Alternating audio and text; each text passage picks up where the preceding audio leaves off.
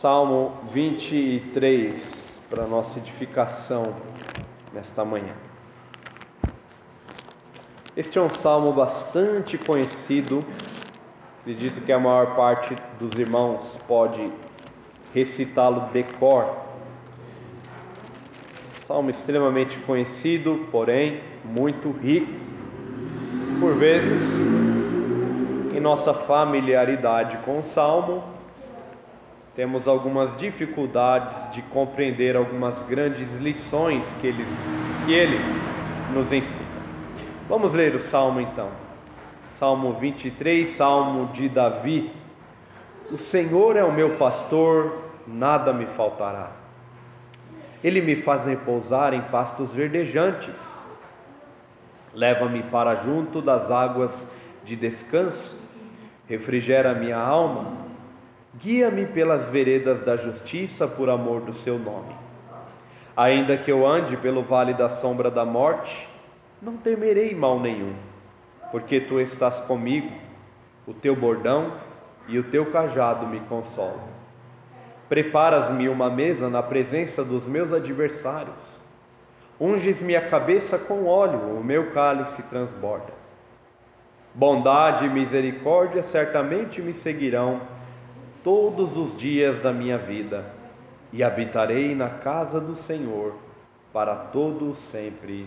Amém. Senhor, nós te agradecemos por tua palavra que é viva, que é poderosa e que é eficaz, Senhor. Agora pedimos que fale conosco, continue a falar conosco por meio dela, usando o teu servo e aplicando todas as verdades que acabamos de ler por meio do seu Espírito ao nosso coração. Amém.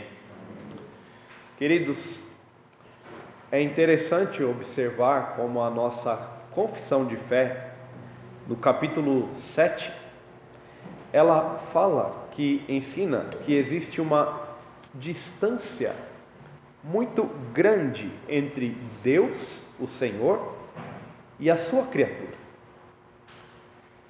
Essas criaturas, embora sejam distantes do Senhor, existe essa, essa distância, esse distanciamento, elas devem ainda assim obedecer a Deus. Mas, mesmo devendo obedecer a Deus e estando distantes do Senhor, elas não podem usufruir nada de Deus, como alguma bem-aventurança ou alguma recompensa, porque Deus é um ser distante da criatura. Mas Deus ele não deixou a sua criatura sempre distante de si.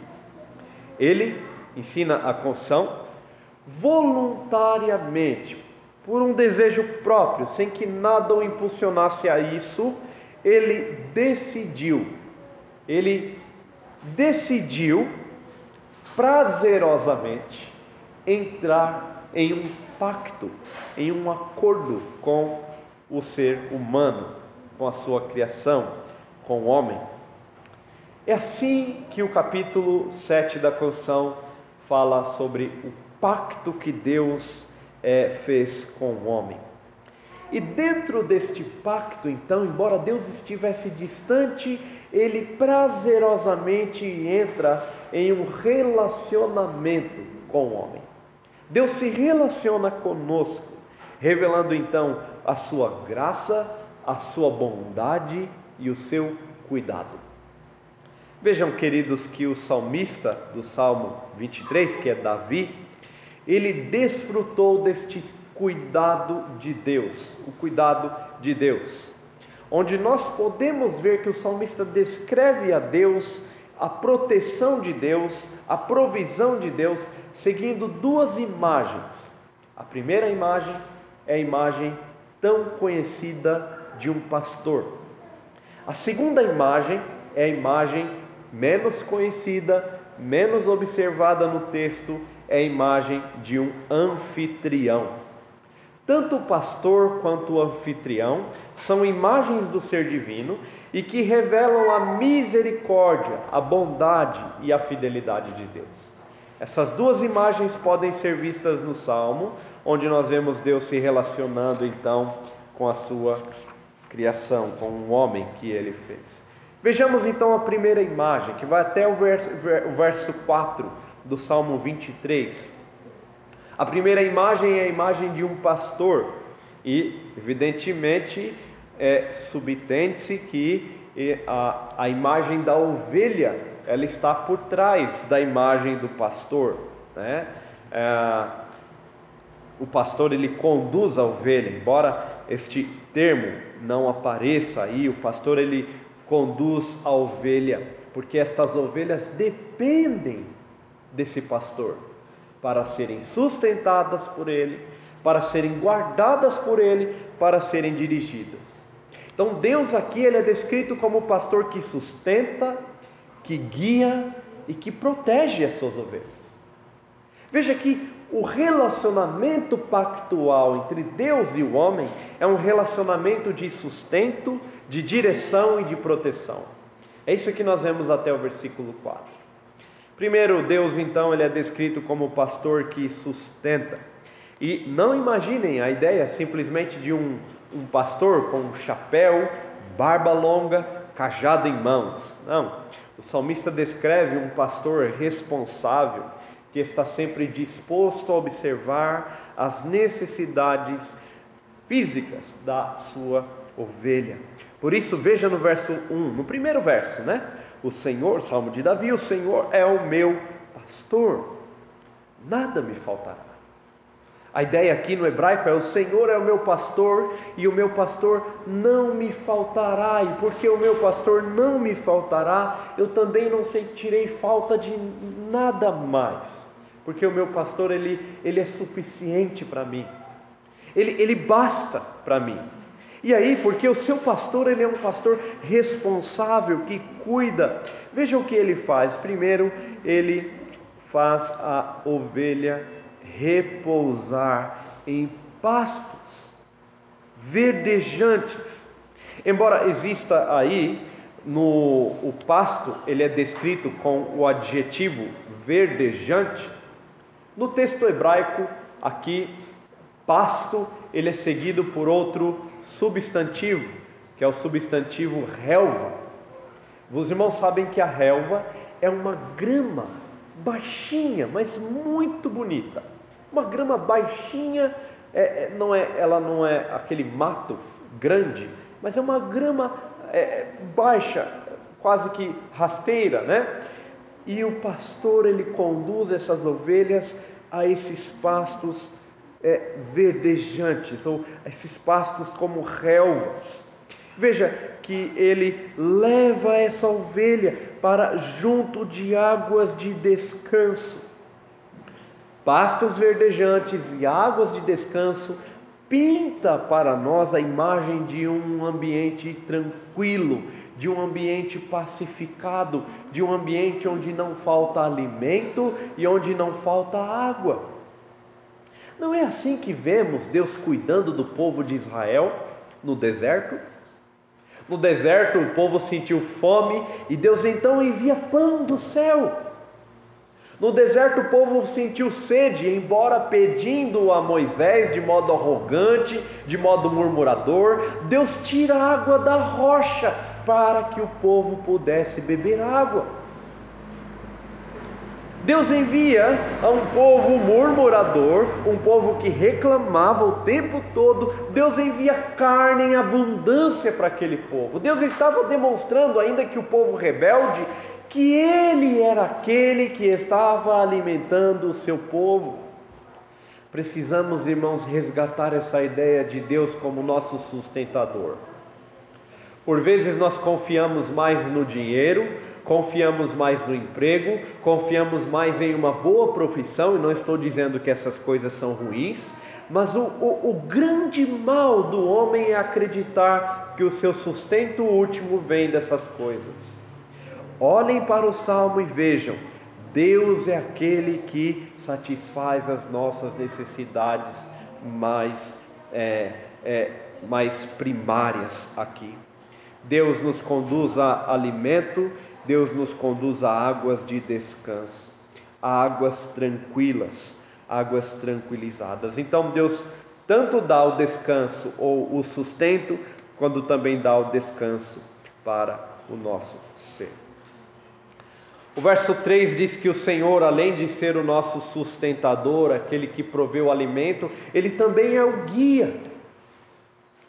E os irmãos que aqui a nossa região não é difícil nós termos acesso a ovelhas.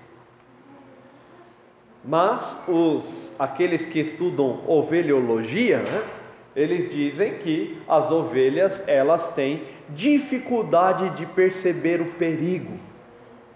Se uma ovelha cai no precipício, é muito mais certo que as demais ovelhas poderão cair e se machucar também.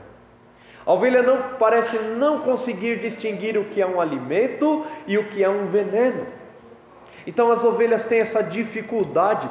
A imagem de um pastor, e quando Deus compara o seu povo à ovelha, ele está trazendo muitas lições a nós.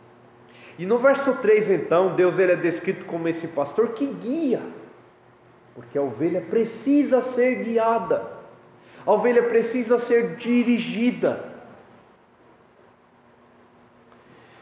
Israel, irmãos, é, teve e sofreu com pastores e líderes infiéis. Veja em Ezequiel 34, e essa é uma das indignações de Deus.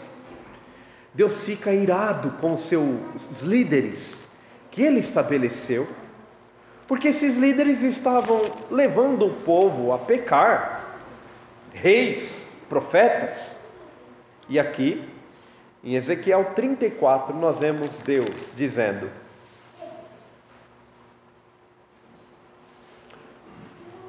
Vejam, a partir do verso 1, veio a minha palavra do Senhor, dizendo: Filho do homem, profetiza contra os pastores de Israel, profetiza e dize-lhes: Assim diz o Senhor Deus: Ai dos pastores de Israel, que se apacentam a si mesmos, não apacentarão os pastores as ovelhas? Comeis a gordura, vestivos de lã e degolais o cevado, mas não apacentais as ovelhas. A fraca não fortalecestes, a doente não curastes, a quebrada não ligastes, a desgarrada não tornastes a trazer e a perdida não buscastes, mas dominais sobre elas com rigor e dureza. Esses pastores aqui são os líderes de Israel, os reis, juízes e até profetas tinham que dar uma direção ao povo de Israel. Mas veja como Deus diz no verso 11: Porque assim diz o Senhor Deus: Eis que eu mesmo procurarei as minhas ovelhas e as buscarei. Como o pastor busca o seu rebanho no dia em que encontra as ovelhas dispersas, Assim buscarei as minhas ovelhas, livrá-las-ei de todos os lugares para onde foram espalhadas, no dia de nuvens e de escuridão. Se continuarmos lendo o texto, vamos ver que Deus é um pastor que vai em busca das suas ovelhas. Ele vai em busca da ovelha perdida, da ovelha desgarrada, da ovelha que está se enveredando por caminhos de injustiça, caminhos tortuosos. Quando olhamos essa imagem de Ezequiel 23, olhar para o verso 3, à luz de Ezequiel é, 34, vamos entender de uma forma bastante diferente aqui. Porque a palavra refrigera no hebraico, ela tem o sentido de restaurar, trazer de volta. A ideia no hebraico é traga de volta a minha alma. E então, quando o Senhor trouxer de volta a minha alma, guia-me pelas veredas da justiça, por amor do seu nome. O que, que o salmista está querendo dizer aqui? Tanto a palavra refrigerar quanto a palavra guiar, elas apontam para uma apostasia a ovelha ela está disposta a se desviar do pastor, a se afastar do pastor, a ir para longe do pastor. E aí nós sabemos que a imagem do pastor é aquela imagem de um pastor com cajado que puxa a ovelha de volta. Tanto é que a ideia hebraica aqui é guia-me, guia-me é guia-me com força. Traga-me de volta, volta com força.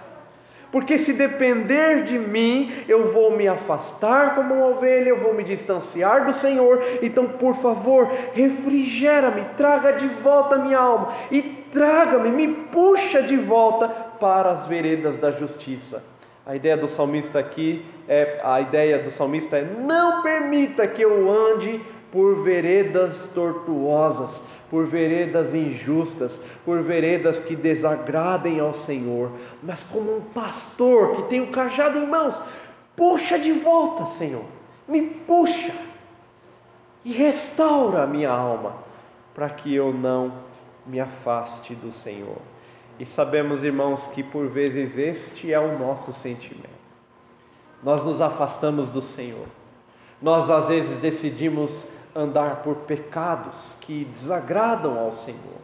Por vezes queremos nos rebelar é, contra o nosso Deus e precisamos de um pastor que pega um cajado, bate na ovelha e puxa ela de volta.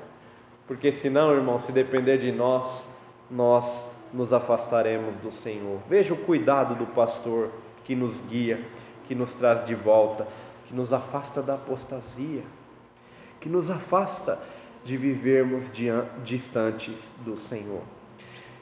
E no verso 4, a última imagem do pastor é a imagem de um pastor que protege. Veja que o salmista diz que ainda que eu ande pelo vale da sombra da morte. Então é provável que ele andaria. A ovelha, ela preferiria ficar em lugares agradáveis, como a, a repousando em pastos verdes e próximo às águas qual, qual ovelha que não gostaria de ficar em lugares tranquilos? Qual ovelha que não quer ficar em lugar tranquilo, uma água tranquila, é, é, é, relva, ali tem fruta perto, tem alimento perto, o pastor está por perto, tem água para beber, água fresca, limpa. Olha que coisa boa, qual ovelha quer sair daqui, né? Mas o pastor tem que dirigir a ovelha por lugares difíceis também. E ele por vezes faz isso. Essa semana eu, eu é, dizia para minha esposa nós fazemos planos, né, para começar o ano de modo diferente e fazemos planos para tudo, né? Fazemos planos para começar o ano bem, tranquilos. É, as dívidas é, todos nós queremos pagar no ano, né? Então, vou pagar toda a minha. Entrar o ano de 2022 sem nenhuma dívida, né? Esse é o sonho de todo brasileiro, né? E aí, quando chega o dia 1 de janeiro, acontece uma coisa e fala: Eita, eu não tinha planejado isso. Por vezes o pastor ele faz questão de nos dirigir a lugares difíceis de serem trilhados, para que a nossa fé ela seja ainda mais fortalecida, não em nós, mas no nosso pastor. Queremos ficar na relva, queremos ficar próximo às águas tranquilas, mas o pastor por vezes vai nos dirigir a um vale, o, que o salmista diz, o vale da sombra da morte. Jó também fala desse vale da sombra da morte, e conseguimos olhar para Jó e, e imaginar Jó esticado, sofrendo com dor por causa das suas enfermidades. E Jó chama aquele lugar, aquele momento, como um lugar de trevas e escuridão, terra de negridão, lá em Jó 10, 21 e 22. Ele diz que é um lugar de profunda escuridade, é uma terra da sombra da morte e do caos. Não há tranquilidade, há caos, há confusão, há pensamentos que o tempo todo nos tiram de nós mesmos a preocupação, a nervosismo, a, a, a ansiedade. Jó chama este lugar de a terra onde a própria luz é tenebrosa. Como pode alguém olhar para a luz, algo que nos traz prazer, descanso, tranquilidade, e não desejar ver a luz?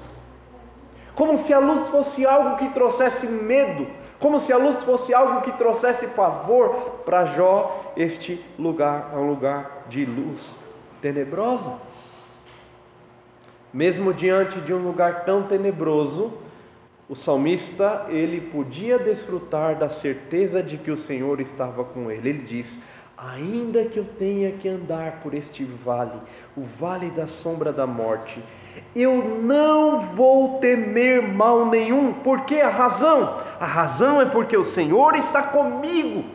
O Senhor não me abandona. O Senhor é o pastor que não deixa a ovelha. O Senhor vem comigo. O teu bordão e o teu cajado vão sempre me consolar, ainda no momento de dor e de sofrimento.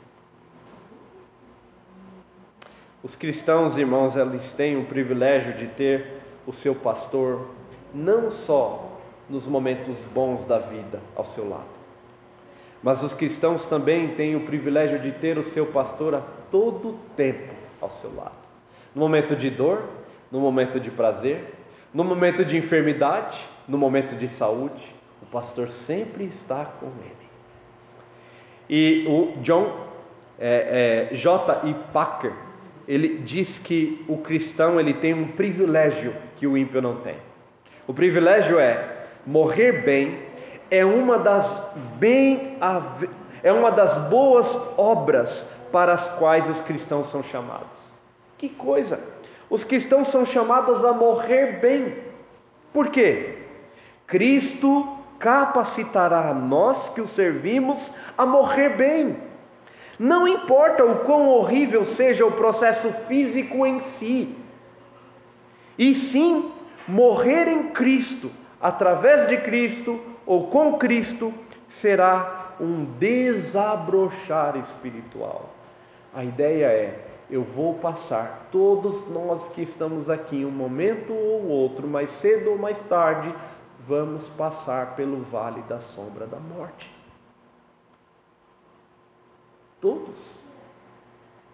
E o que vamos fazer? Vamos temer? Vamos temer o que vem adiante de nós?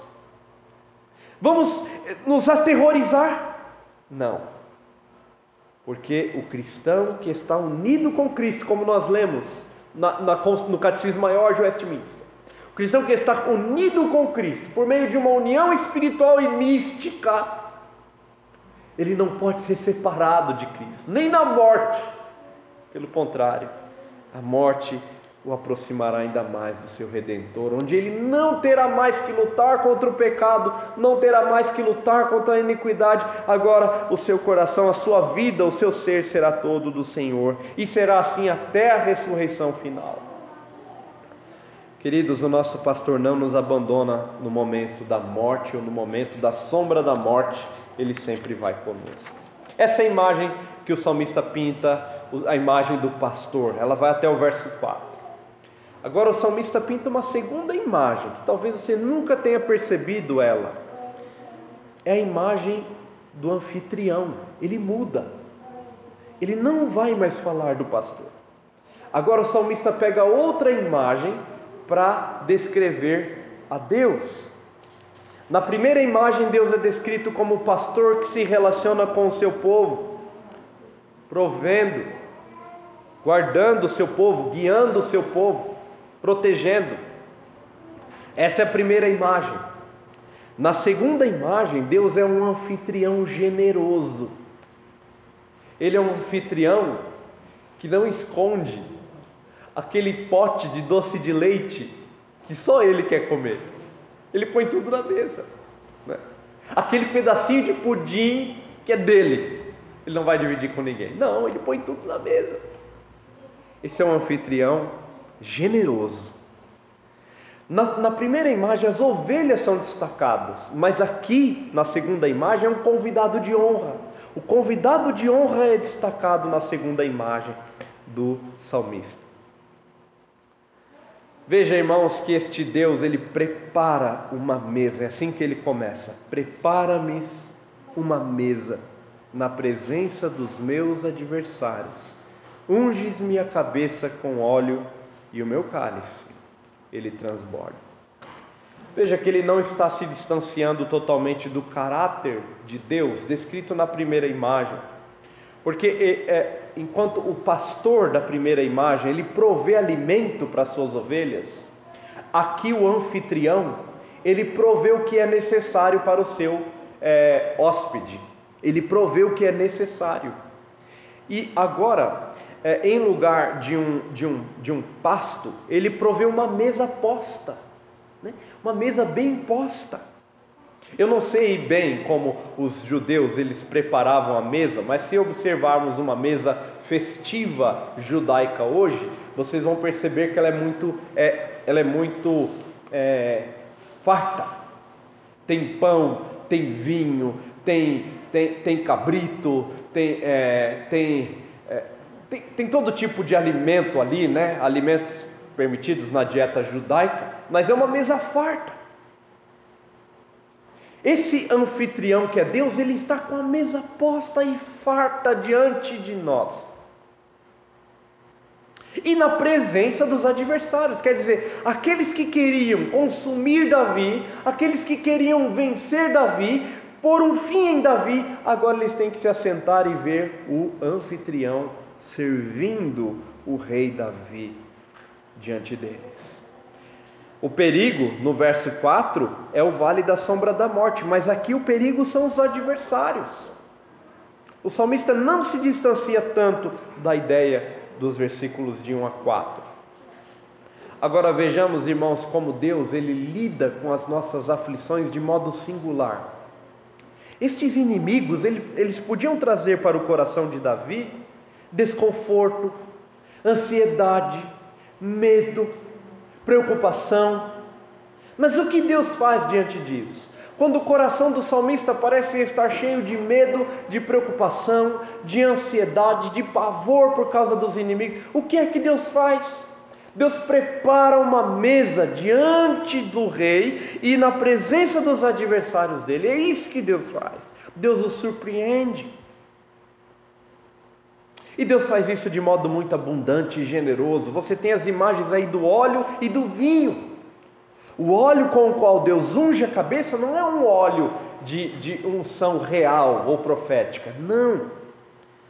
Os hóspedes daqueles dias, eles eram recebidos pelos anfitriões é, com óleos perfumados. Nós temos alguns óleos descritos na, Bí na Bíblia, como a mirra, era um óleo muito cheiroso, um óleo perfumado.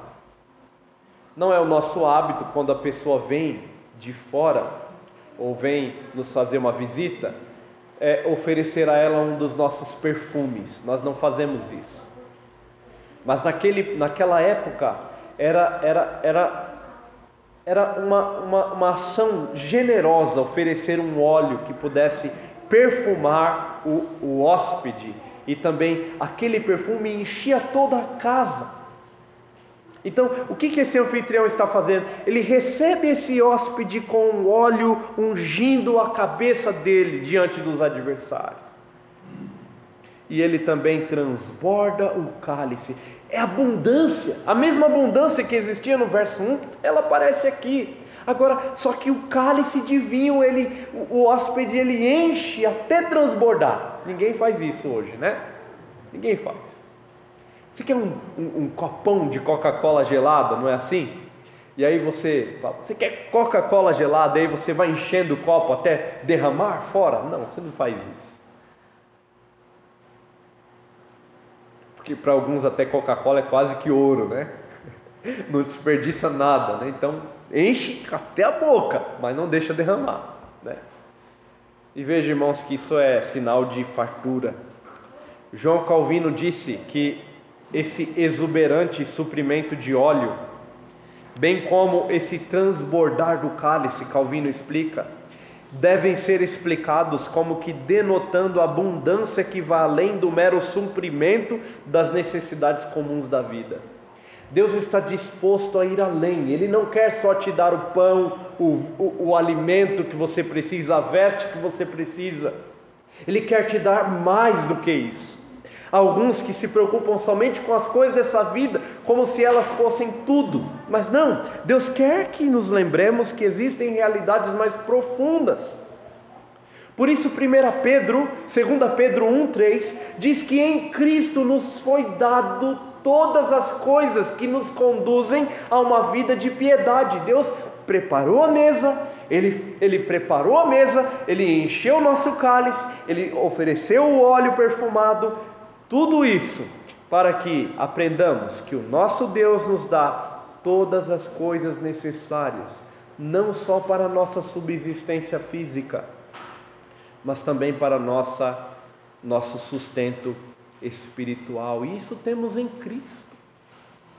Quando Deus graciosamente envia o seu filho do céu para morrer por nós pecadores. Isso é abundância, irmãos. E ainda tem crente que diz que o melhor de Deus ainda está por vir. Aonde que o melhor de Deus ainda está por vir? Sendo que ele já deu o melhor dele mesmo, seu filho, encarnado, como lemos na liturgia, se fez homem, foi deitado em uma manjedoura, morreu até morreu na cruz do Calvário para nos dar a vida. Ele disse: "Eu sou o pão vivo que desceu do céu". Os seus pais comeram pão, maná, e morreram no deserto. Mas quem comer este pão vai viver eternamente. Deus nos dá a lei, irmãos.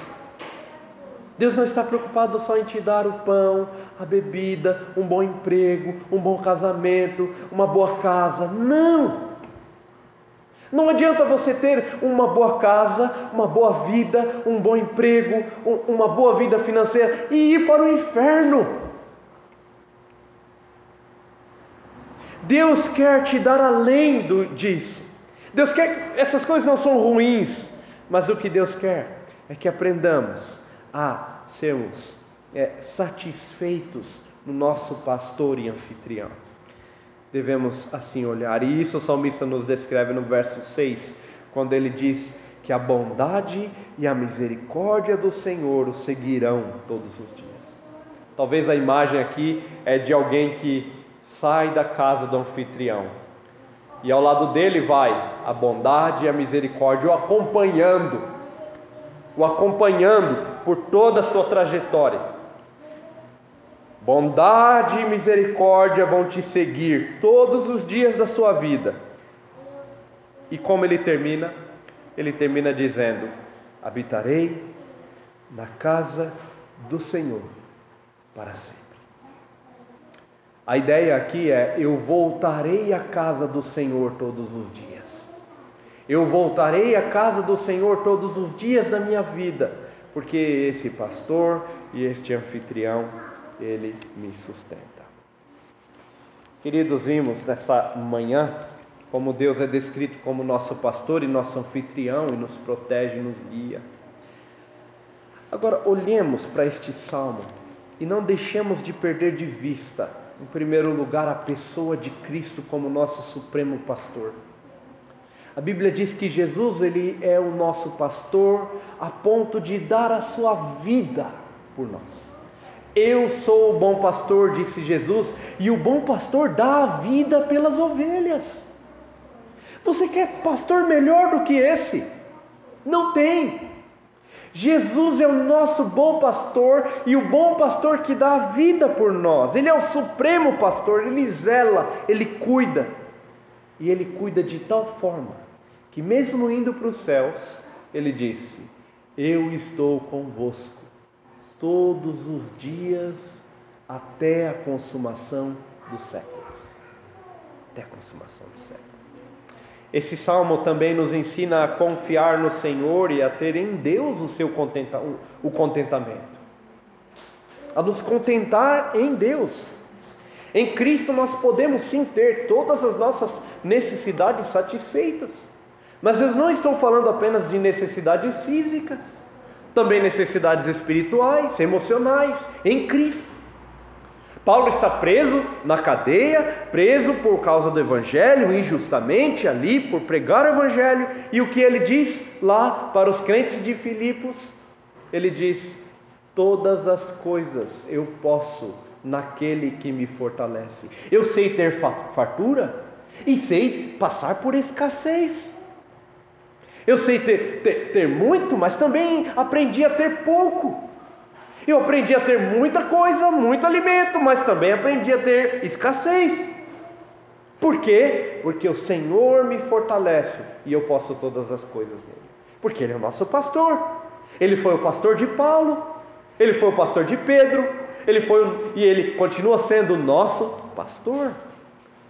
Em Cristo nós temos tudo o que precisamos.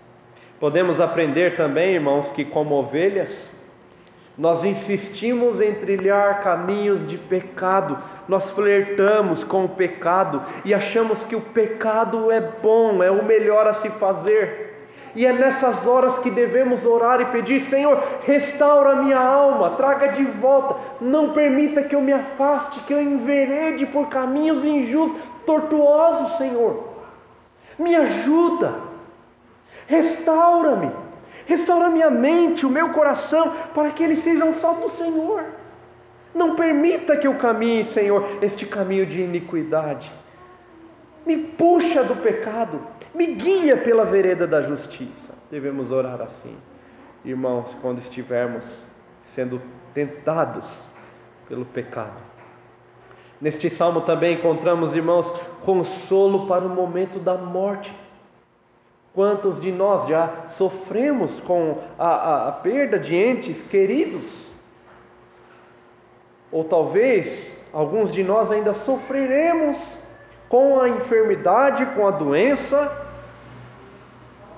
e por vezes não teremos muita orientação por qual caminho seguir, ficaremos perdidos emocionalmente.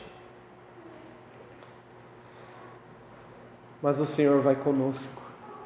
Eu me lembro quando criança, eu, eu passei por três cirurgias, irmão, já, três. Tem gente que passou por muito mais do que isso. Né? Mas eu me lembro quando criança, quando ia entrar numa sala cirúrgica, eu me lembro claramente, não com tanta clareza assim, mas me lembro das, das luzes, eu deitado na maca, das luzes, e por vezes o meu pai ou minha mãe indo comigo ao lado na maca, e aquilo me deixava tão seguro, tão em paz. Depois dali eu dormia. É claro, por causa do remédio, né? Da... Então eu dormia, mas eu não temia, eu não tinha medo, eu não tinha medo, porque ali eu tinha certeza que aquele momento não seria um momento trágico, né? Pelo menos quando criança. Quando nos tornamos adultos, perdemos esse senso de, de, de proteção, de guarda. Ainda que os seus pais não estejam com você, queridos irmãos, nosso pastor, ele sempre estará. O salmista também nos ensina a ver a casa de Deus como um lugar deleitoso. Ele diz: Eu voltarei para a casa do Senhor todos os dias, porque a bondade e a misericórdia do Senhor me seguirão, e eu voltarei para lá e voltarei todos os dias, até o fim da minha vida. Como você tem visto a casa do Senhor, irmão, irmã? Ela ainda te traz esse deleite, você ainda enxerga a casa do Senhor como um encontro com este pastor e anfitrião? Ou você vem para cumprir uma, uma, uma, uma tabela, cumprir uma responsabilidade da agenda? Se você está se enquadra nesse segundo grupo, peça ao Senhor que Deus tenha misericórdia, que Deus avive o seu coração, que Deus te faça desejar estar com, com os irmãos, com a igreja, com o povo de Deus, adorando e servindo este rei, pastor, esse pastor e anfitrião. Que Deus nos ajude nisto.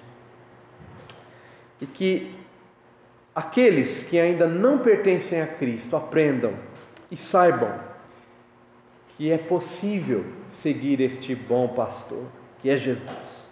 Fora dele há tristeza, fora dele há desespero, fora dele não há esperança, mas em Cristo há esperança, há cuidado pastoral, há cuidado paternal. Em Cristo nós podemos ter um pastor, um anfitrião, um guia que vai nos levar de volta ao Pai. Amém. Vamos orar. Senhor, nós te agradecemos por tua palavra, que é poderosa e eficaz. Te agradecemos por Jesus, o nosso pastor, o nosso anfitrião. E pedimos que o Senhor nos ajude a sempre depender dele e depender do Senhor. Que não sejamos orgulhosos, que não sejamos prepotentes. Senhor, ajuda-nos, em nome de Jesus. Amém.